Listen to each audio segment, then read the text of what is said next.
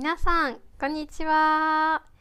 今日は、えっと、エピソードに入る前に皆さんに大切なお知らせがあります。まあ、お知らせ、まあ、インフォメーションですね、があります。えっとですね、私たちは今回のエピソード、今回の53回目のエピソードを、実は、実はっていうのも actually、あの、1月くらいに収録しました。We recorded this episode a while ago. まあしばらく前に、しばらく前とかって言うんですけど、まあ今もう4月なので、1月って言ったらだいぶ前ですね。しばらく前とかって言います。a while ago のことですね。で、しばらく前にこのエピソードを撮ったので、私たちはこうコロナ、今流行っている、まあ、流行している、パンデミックになっている大流行のことをパンデミック、あ、パンデミックのことを大流行って言います。あの、be in fashion のことも流行するって言いますよね。例えばあのタピオカが流行っているとかこういう洋服こういうクローズが流行っているとかっても言うんですけど病気 disease の方のことも流行っているっていうふうに言います。はい。えっとコロナウイルスがとても大流行している今しているんですけれどもそうじゃない時期1月は全然日本では流行ってなかったんですけどその時にあのこのエピソードを収録レコードしました。なのであの実は私たちこのエピソードの中でコロナウイルスについて全く話していません。We don't we didn't talk about coronavirus at all. なのであのこのエピソードで私たちは花見に行ってくださいとかあのチェリーブロッサムをあの桜を見に行ってくださいとかあのお出かけ楽しんでくださいねとかそういうエピそういうお話をしています。So we recommended that you go out for 花見 this episode. まあしかしながらあの皆さんご存知の通りこう日本でも日本の政府日本ジャパニーズガバメンですねあの日本の政府も出かけることっていうのはもちろんあのやめてくださいって自粛するっていうふうに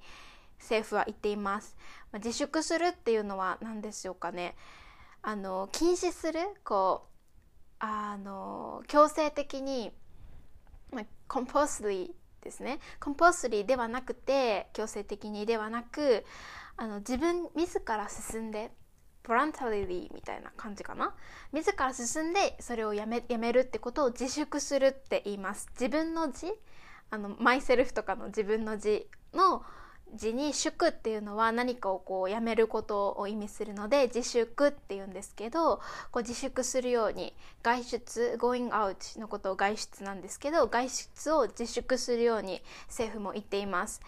なのでですね皆さんこのエピソードで私たちがこうお花見行ってくださいとか楽しいお話をしているんですけれどもどうかこのエピソードはずっと前に撮ったっていうことを忘れないでください。どうか忘れないでください、うん、keep in mind ですね。はいそして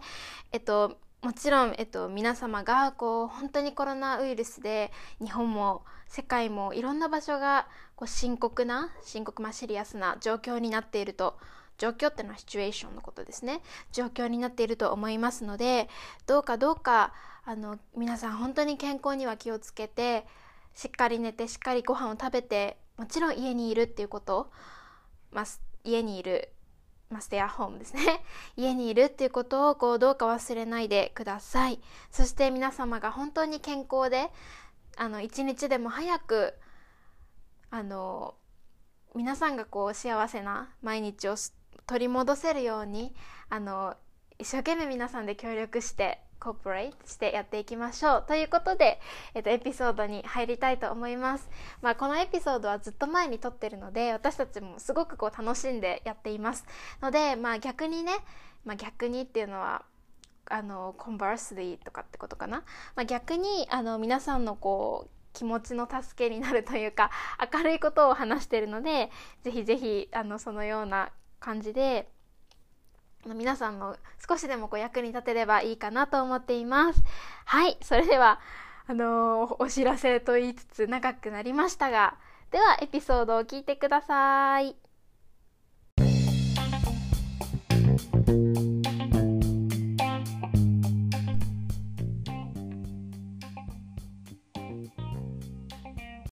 はい、皆さん、こんにちはこ。んにちは。今日は第53回です。イエーイ !4 月だよ。確かに。なんかこう、日本は学校とかも4月から始まるので、あの、やっぱり4月っていうとこう、明るい気持ちになるよね。うん。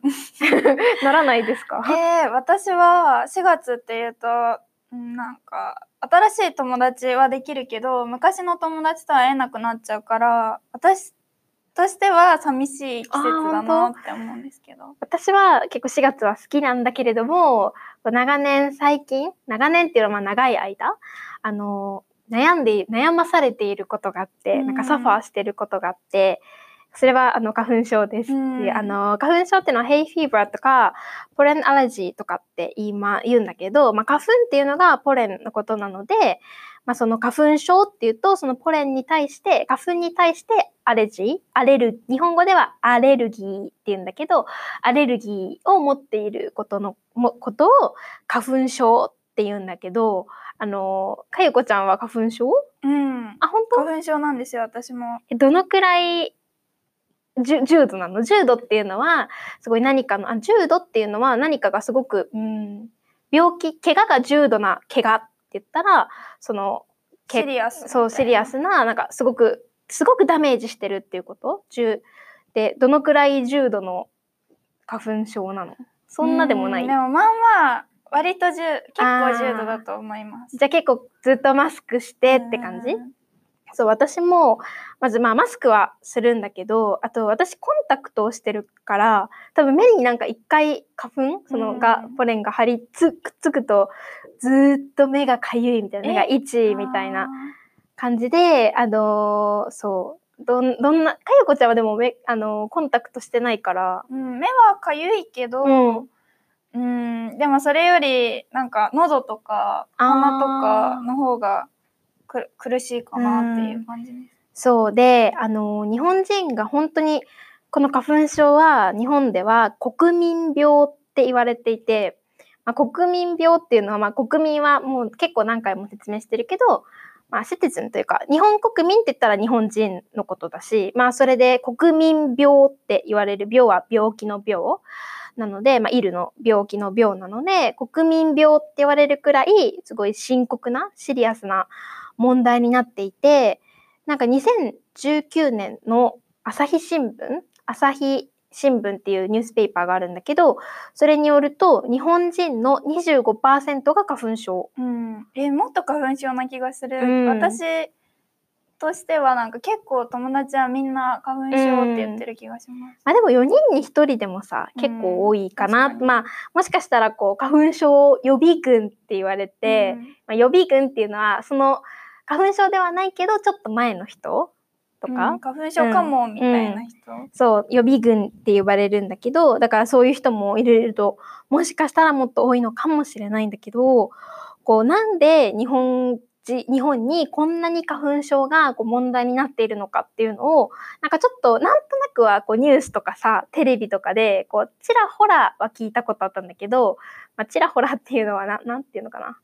まあうん。時々っていうかそうそうそう、ちらほら聞くっていうと、こう、あのいろんなところどころで、まあ、なんか、あ、こっちで聞い、テレビで聞いたような、あ、ラジオでたまに聞いたような、みたいな。まあ、ちらほらは聞いてたんだけど、ちょっとちゃんと調べようと思って、調べてみみました。あの、グーグル、ググりました。そしたら、あの、に日本経済新聞っていう、また、あの、経済？うんえっ、と、エコノミーのことを特にメインで扱ってる、あの、結構日本で有名な日本経済新聞。結構に日本人は日経ってよく言うんだけど、その日経に、えっと、杉と花粉と日本人っていう2014年2014の記事があったので、それで少しだけなんかそのヒストリーをご紹介しようかなと、歴史を紹介しようかなと思います。はい。えっと、日本の花粉症っていうのは、だいたいみんな杉杉、ヒノキとか、うんそこら辺なんだけど、まあ、杉とかヒノキっていうのは、あの木の種類、うん species で、あスピーシーズで、あの、もともと日本にあったものなんだって、あの、そういうののことを固有の植物とかって言います。例えば固有の植物っていうのは、まあ、インディジェナススピーシーズのこと。例えばなんか日本固有の文化って言ったらさ日本にもともとある文化ってことだよね。うんうん例えばまあ相撲とか。相撲とか、うんうんまあ、であの杉もそのヒノキっていうのも両方ともそのアレジアレジのあの原因構図になっているものはもともと日本にありました。でもともと日本人もその木をすごく好きだしなんかヒノキの香りとかってよく言うよね。うんお風呂とか、うんヒノキの香りのお風呂とか。そうそうそうこうバスルームのところお風呂のところにたまにホテルホテル旅館とかか、うんうん昔の昔ながらのオールドな感じのこうホテルだとあのなんかヒノキがさお風呂のとこに置いてあったりするよね。うんうんうんヒノキのあのヒノキってその木がウッドが置いてあるとこういい香りがしたりとあかと、ヒノキでできたお風呂みたいな。あそうだ。ねうんうんうんそういうヒノキの木を使って、こうバスがねをうんうん作ったお風呂とかありますよね。そうだから日本人はもともとそういうヒノキとか杉とかの香りスメルもすごく好きだしあとあの木目って言ってまあなんていうのかなウッディテクスチャーとかあとグレインって出てきたんだけどそういう、まあ、英語にするとそういうことを言うんだけど木目っていうのはまあ木の模様うん。幹のパターンのことがすごい美しいなって感じで日本人はもともとすごい好きだったしあと家とかによく使ってたんだって、うん家を建てる時ビルドする時にあの結構海外の家ってさレンガとかでできてるけど、日本あ石とかかな？ストーンとかでできてると思うんだけどあの日本は木だから基本、昔ながらのは結構。だからそういう感じですごく日本人が使っていました。しかしながらですね なんかでだから日本人も、えっと、人工的にアーティフィシャルにあの人工的にっていうのはアーティフィシャルのこと。アーティフィシャルにあの植林をしていたツリープランニングをプランティングをしていたみたいです。もともとあった木そうそうそうそうそう。をいろんなところに植えてたってことうんうん。そうそうそう。あの、木あの建物を建てる時そのなんかビルディングを建てる時にも使うし、まあ、いろんな用途で、うん。いろんな用途っていうのはまあいろんなウェイで使ってたので、なんかこうそう人工的に植林もしてたんだって。いろんな風に植えてたんだけどなんかある時1964年1964になんかこのこの木をその輸入する import するのがこうあの貿易自由化になったんだって trade liberalization になってなんか日本よりも安い木安いウッドがどんどんこう import 輸入されるようになってってそしたらなんかこう日本の木がもともとほら切るためにちゃんとあの植林チリープランプランティングをしてたのにそれを切らなくなっちゃったんだって。切らないで結構海外からどんどん買ってみたいな。海外からたくさんインポートするは安いからチープだったからで切らなくなっちゃったら日本にそれはいっぱい杉とヒノキがどんどんどんどんこう増えちゃった。インクリースしちゃってそれでなんかこう花粉のその花粉っていうのはさっき言ったけどでポレン？ポレンがもう増えに増えちゃって もうすごい大量プレンあプレンなんかそのプレンティになっちゃってそれでなんかこう日本人が花粉症になるようになっちゃったんだって。でなんかこの花粉症っていうのはもともとは例えば私があの私も花粉症だけどこうアレジあのアレルギーではなかったけどその粉をいっぱい目とか鼻とかにう体がすごくたくさん吸収インテイクっていうかこういっぱい触れると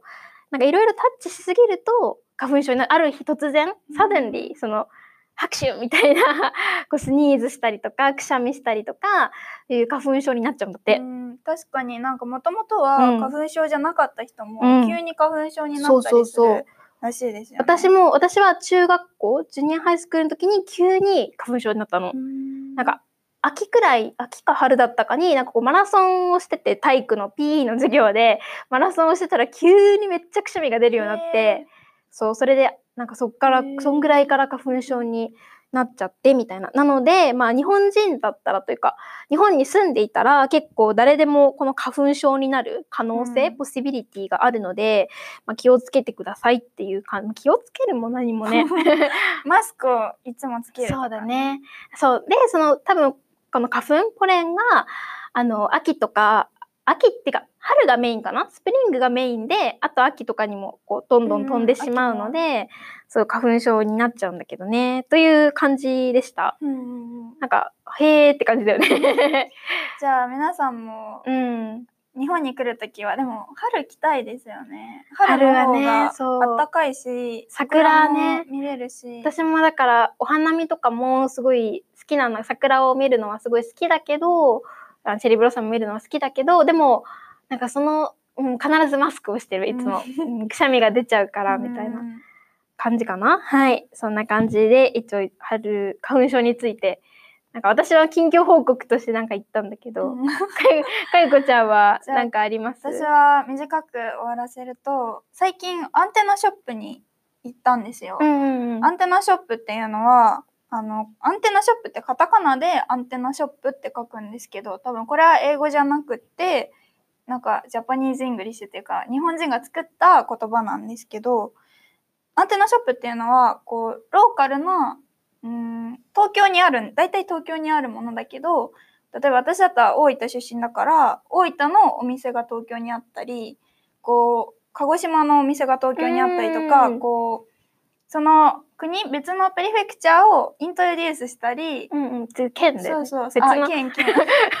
別の国ね。別の県ね。県を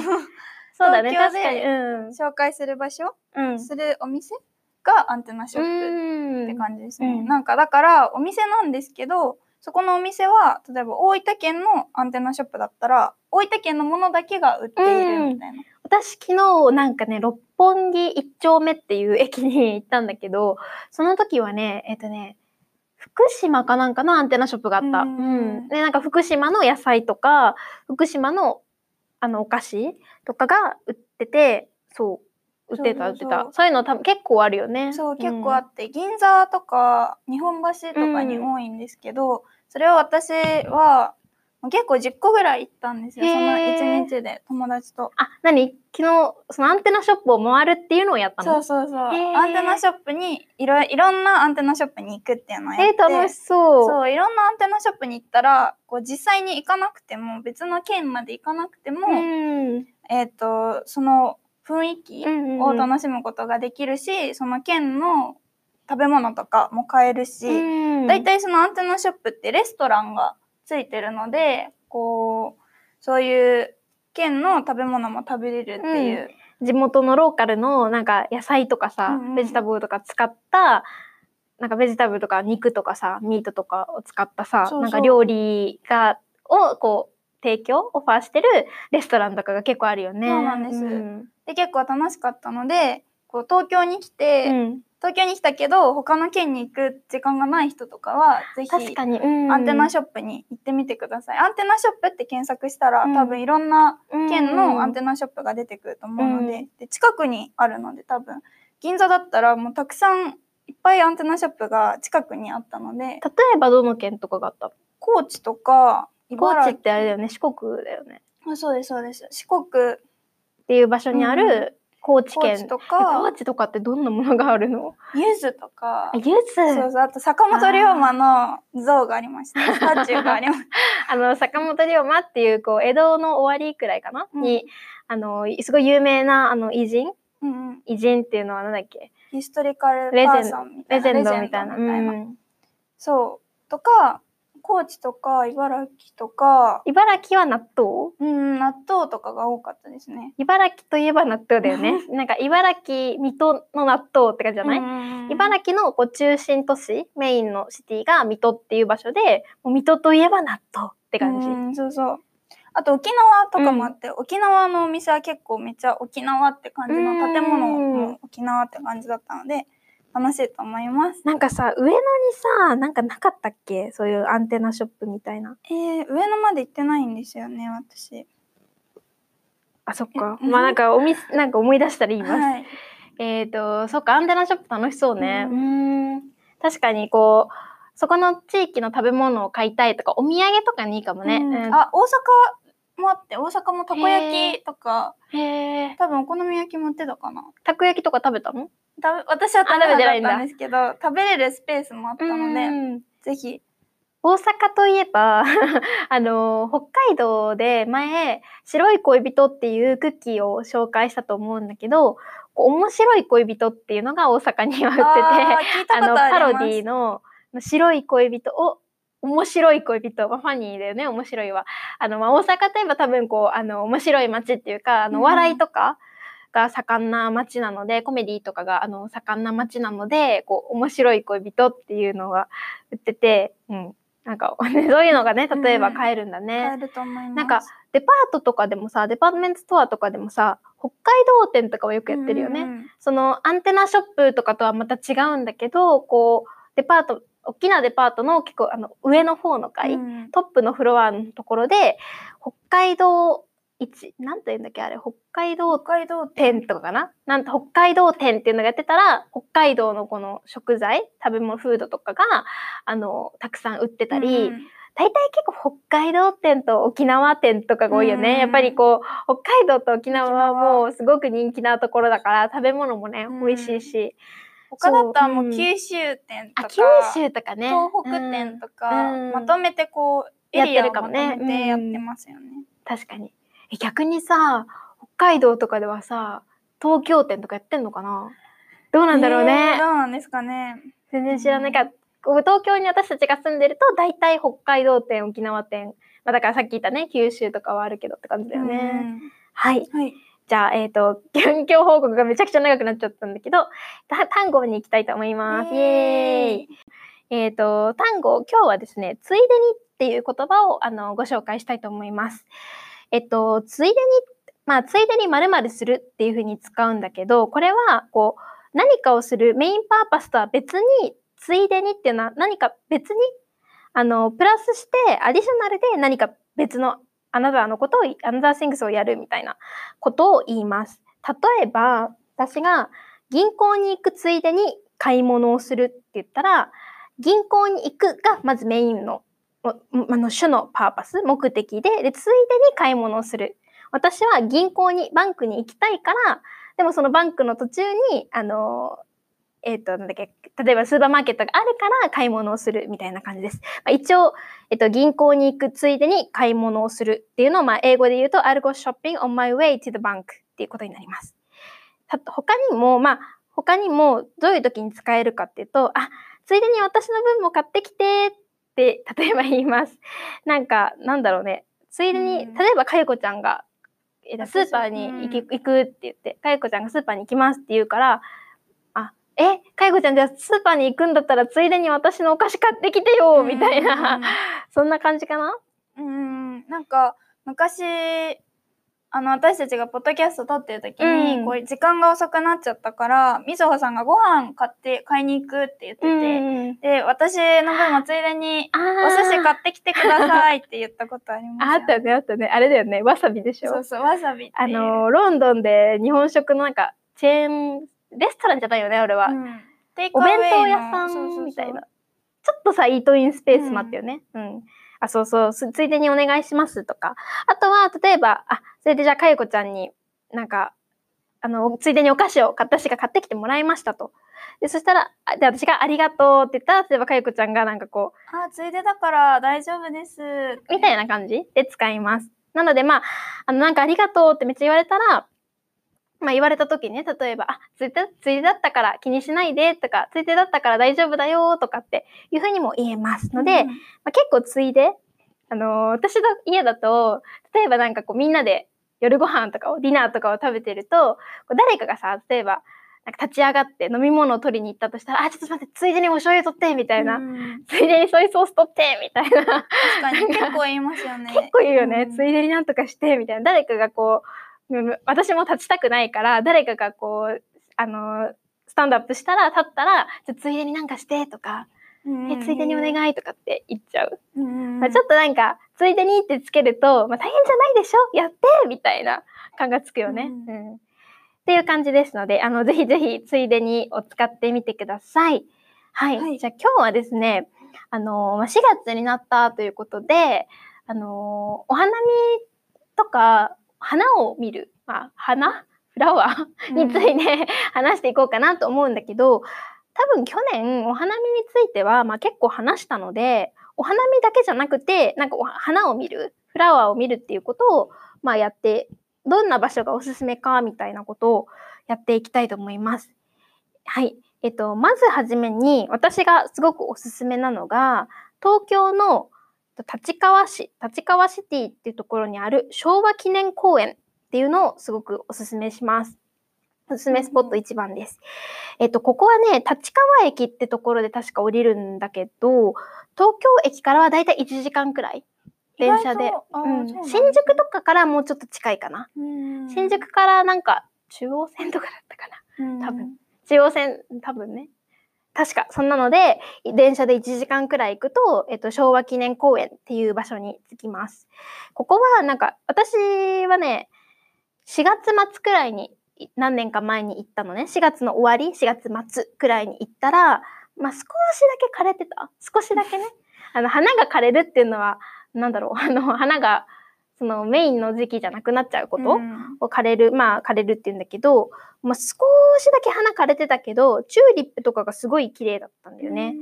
行ったことある？昭和記念公園って。ないです。なんか多分インスタとかが流行って、うんそっから流行ったんだけど、今、こんな感じ。あああ、なんか昔、私たちのツイッターの写。真が、うんここの写真でしたそうだね。うん、これね。うん。あ今、かゆこちゃんに写真を見せてるんだけど、ショーしてるんだけど、すごく綺麗な場所なので、あの、私はね、その時はサンドイッチを作って持っていきました。ううんん、で、ピクニックみたいな感じで、あの、シート敷いて、ご飯食べて、みたいな、ちょっとのんびりして、みたいな感じで、すごく楽しかったのを覚えてるので、もし4月くらい、まあ、多分4月の半ばとかくらいがいいのかな。あの、そういうところに、ぜひぜひ、あの、この昭和記念公園っていうのに行ってみてください。はい。で、もう一つ目、二つ目のおすすめスポットが、吉祥寺っていうところにある井の頭公園っていうのがすごく有名です。吉祥寺っていうのが、あの、新宿から15分の場所にあるところで、あの、す吉祥寺といえば住みたい街ランキングって感じじゃない、うんうんあの、すごく多分住む、住みたい街ランキングなので、まあ住むの、リブするのにすごくなんかいい場所？うん。なんかこうおしゃれなま場所、うん。おしゃれっていうかちょっとた高級な感じだうん。よね。ちょっとこうエクスペンシブなエリアというか、まあそんな感じのイメージがあるんだけど、そこにある井の頭公園、今井の頭パークというか、そこには、あのーすごく、えっ、と、桜が綺麗です。今回はあの普通に桜なんだけど、普通の花よりじゃなくて桜なんだけど、すごく綺麗だし、あとなんか、これは全然はさ桜とは関係ないんだけど、リレーティッドしてないんですけど、あの、井の頭公園でカップルで、あの、ボートに乗ると別れるみたいな、都市伝説、アーバンレジェンドがあるんですけど、聞いたことある？聞いたことあります。でも大体なんかボートに乗ると別れるって言いませうんんか。あと、日本だとさ、この都市伝説、えっと、アーバンレジェンドか。アーバンレジェンドで言うと、あの、ディズニーとかもあるよね。うんディズニーにカップルで行くと別れるみたいな。うんでもディズニーにカップルで、でもカップルでめっちゃ行ってもないですか？行なんか昔から、でも私、多分わうんうん早い時期にカップルになって、ん最初の方にディズニーに行くと別れると思います。確かに。喋ることがないねから。、そうそうそう。多分ディズニーって一日中いるから、まあ、そこで、その一日中に24時間じゃないけどさ、10 20 13時間くらいいそうじゃん。30 hours くらいは一緒にいそう。うんちょっとわかんないけど、そうするとさ、こう、お互いのパーソナリティ、性格の部分とかもさ、もう隠せなくなるよね。うん。ハイドできなくなるっていうかさ、だからなんかもう、ね、あんまり仲良くないとこう別れる、ブレイクアップしちゃうみたいな、まあ、噂がある、あったり。で、うん。ここの井の頭公園も あの都市伝説がとそしてはカップルでボートに乗ると別れる。ブレイクアップするっていううん。のがあるみたいですはい。あで えっとここのすごい私の思い出といえばあのここの近くにピッピッツェリピッツェリア GG みたいな後でちょっとあのボキャブラリストに書いとくけどっていうピザ屋さんがあったの。でそれが多分本場のって書いてあるから多分イタリアンイタリアのシェフシェフ？まあイタリアで学んだとかさ多分そういう あの結構本格的だと思う。で私あそこのピザが本当に美味しかったのここのピザが。うんこのピッツェリピッツェリア GG っていうやつのピザが本当に美味しくて。何が違うんですか？うんなんか日本のピザってこう Japanese pizza とかってよく結構海外の人で言われてるくらいになんか日本のピザってちょっとパンっぽいっていうかブレッドっぽいっていうかなんかそのうん生地の部分がすごく分厚いじゃん。うんパンふわふわな感じうんでもここはもう全く違くてこうすごく薄い感じまあクリスピーっていうのでまた違かったんだけどうん。なんかすごく美味しかったんだよね。で、この後、ここですごく美味しいピザを食べてから、ピザ美味しいって思って、その後本当にいろんなピザ屋さんに行ったの。日本内、日本国内で。国内っていうかまあ都内なんだけど、東京ら辺で行ったんだけど、一個もそれを超えるピザを食べてなくて、それ以降。あ、イタリアで食べたピザはもちろん美味しかったんだけど、あの、日本ではなかなかここを超えるピザを私は見つけてなくて。なので本当に、もし吉祥寺のこの井の頭公園に行くんだったら、ぜひぜひ寄ってもらいたいっていう。えー、私あんまり日本でピザ食べないんですよね。うーんだから私も行ってみたいです。うんここはマジでおすすめ。うんで、なんかね、ここすごく人気なお店なんだけど、確かね、あの、予約あの、リザーブができ、リザーブがその、できるっていうか、その当日に、あの、名前のリストみたいなのが、ボードが置いてあって、そこに自分の名前と電話番号を書くの。あの、みずほ、ばばばって、こう、あの、フォンナンバーを書いて、携帯の番号を書いておくと、その後は自由に歩いていいの。自由にそのお店から離れてリーブしておくって、それで自分の、じゃ、自分の番、まあ、自分のターンが来たら、電話がかかってくるのね。あの、おお店開きましたからどうぞって。だから、あの、先に名前だけちゃんと書いて、名前、そのネームだけ書いておけば、その、えっ、と、井の頭公園に行ったりとかできるし、うん 並ばなくていいんですねそうそう、並ばなくてずっと待ってなくずっとウェイトしてなくていいので、すごくおすすめかなと思います。うん確かに。他にはですね、えっと、私がもう一個、じゃあおすすめの場所を言うと、えっと、陸義園っていう場所です。陸義園っていう、まあ、公園パークみたいなのがあるんだけど、これは駒込っていう場所にあります。えっと、駒込っていうのはね、池袋から山手線ですぐ、で、6分くらいで着きます。うん行ったことある駒込って？あります本当何で行った？なんか友達と遊び 遊え、びに行き駒ま込で遊ぼうってなったの？いやなんかその子の家が駒込にああってあ、なるほどね。家に行きました。そうそうそう。あの、私もちょっとね、友達が駒込に住んでてよく行ってたんですけど、昔。はい。で、あの、駒込のは何がいいかというと、この陸義園っていう場所が、えっと、しだれ桜っていう、ちょっとあの、いつものその、さっき言った井の頭公園とか、あと、上野公園、上野にある上野公園とかもすごく桜で有名なんだけど、その桜とはまたちょっと違った種類、違った、あの、カインドの、カインズの、あのー桜、しだれ桜っていう桜があって、すっごく大きな桜なんだけど、なんだろうな、なんか、とにかく綺麗なの、それが。で、私が行ったの、もし、もちろん多分昼間、そのデイタイムの時もすごい綺麗だとは思うんだけど、私が行ったのは夜に行って、夜、ライトアップされてたの、そのしだれ桜が。もうそれは、で、その日なんか天気も良かったから月も見えて、だから本当に綺麗でなんか涙が出てくるくらい綺麗だったの。うん感動して夜桜見るのもすごい綺麗ですよね。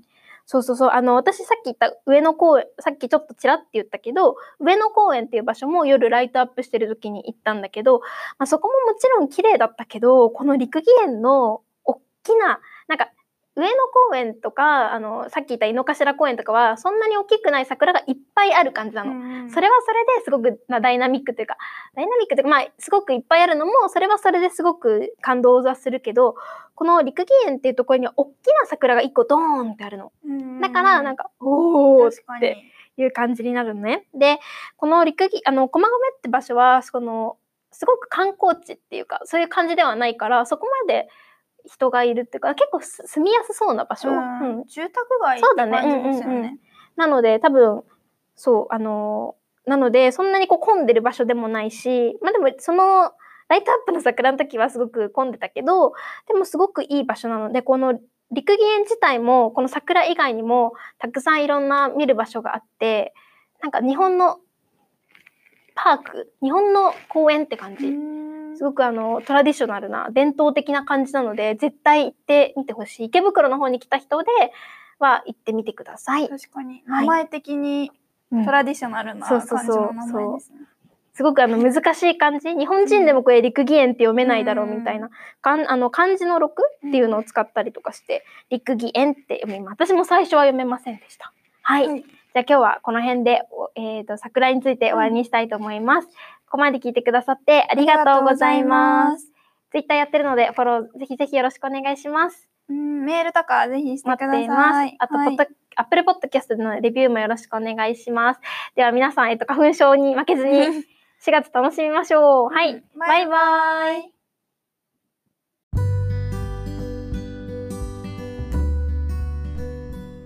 ボキャブラリーリストを見ながら発音の練習をしましょう。長年 for many years 花粉症 hay fever pollen allergy 花粉 pollen アレルギー allergy 重度 severe serious 怪我 injury コンタクト contact lenses 喉 throat 国民病 national disease 深刻な serious 4人に1人 one in four ちらほら at times now and then here and there sparsely and so on いろいろ使えます例えばちらほら耳にするちらほら聞く means sometimes here here now and then 桜がちらほら咲き始めた mean that cherry blossoms are coming out here and there. Google to Google. Sugi Japanese cedar. Hinoki Japanese cypress. Koyu no indigenous 植物 plant 原人 cause 香り smell fragrance 旅館 Japanese style hotel 木目 grain woody texture 模様 pattern レンガ brick 人工的に artificial 植林 tree planting 用途 use 貿易自由化 trade liberalization 輸入 import 切る to cut 吸収する to absorb ある日突然 suddenly one day 体育 physical education 可能性 possibility お花見 cherry blossom viewing アンテナショップ An antenna shop is a store that specializes in local products from various regions in Japan. 県 Prefecture 紹介する to introduce 実際に actually 雰囲気 atmosphere 地元の local 提供する to offer 検索する to search 偉人 great people legend まとめる to put together as a whole to compile ついでに銀行に行くついでに買い物をする I'll go shopping on my way to the bank 出かけるついでにあの漫画買ってきて Please give me Please buy me that magazine while you are out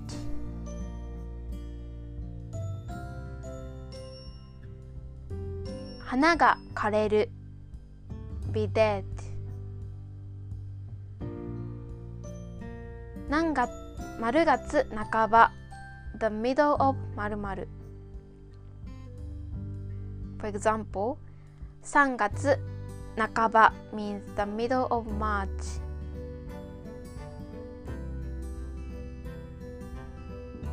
都市伝説 Urban Legend 一日中 throughout the day 隠せない cannot hide 別れる to break up 本格的 authentic genuine 〇〇っぽい ish look like kind of 分厚い thick ふわふわ soft and fluffy 薄い thin 都内 the Tokyo Metropolitan Area 超える beyond 夜 drop in 予約 reservation 電話番号 phone number 自分の番 my turn 住宅街 residential area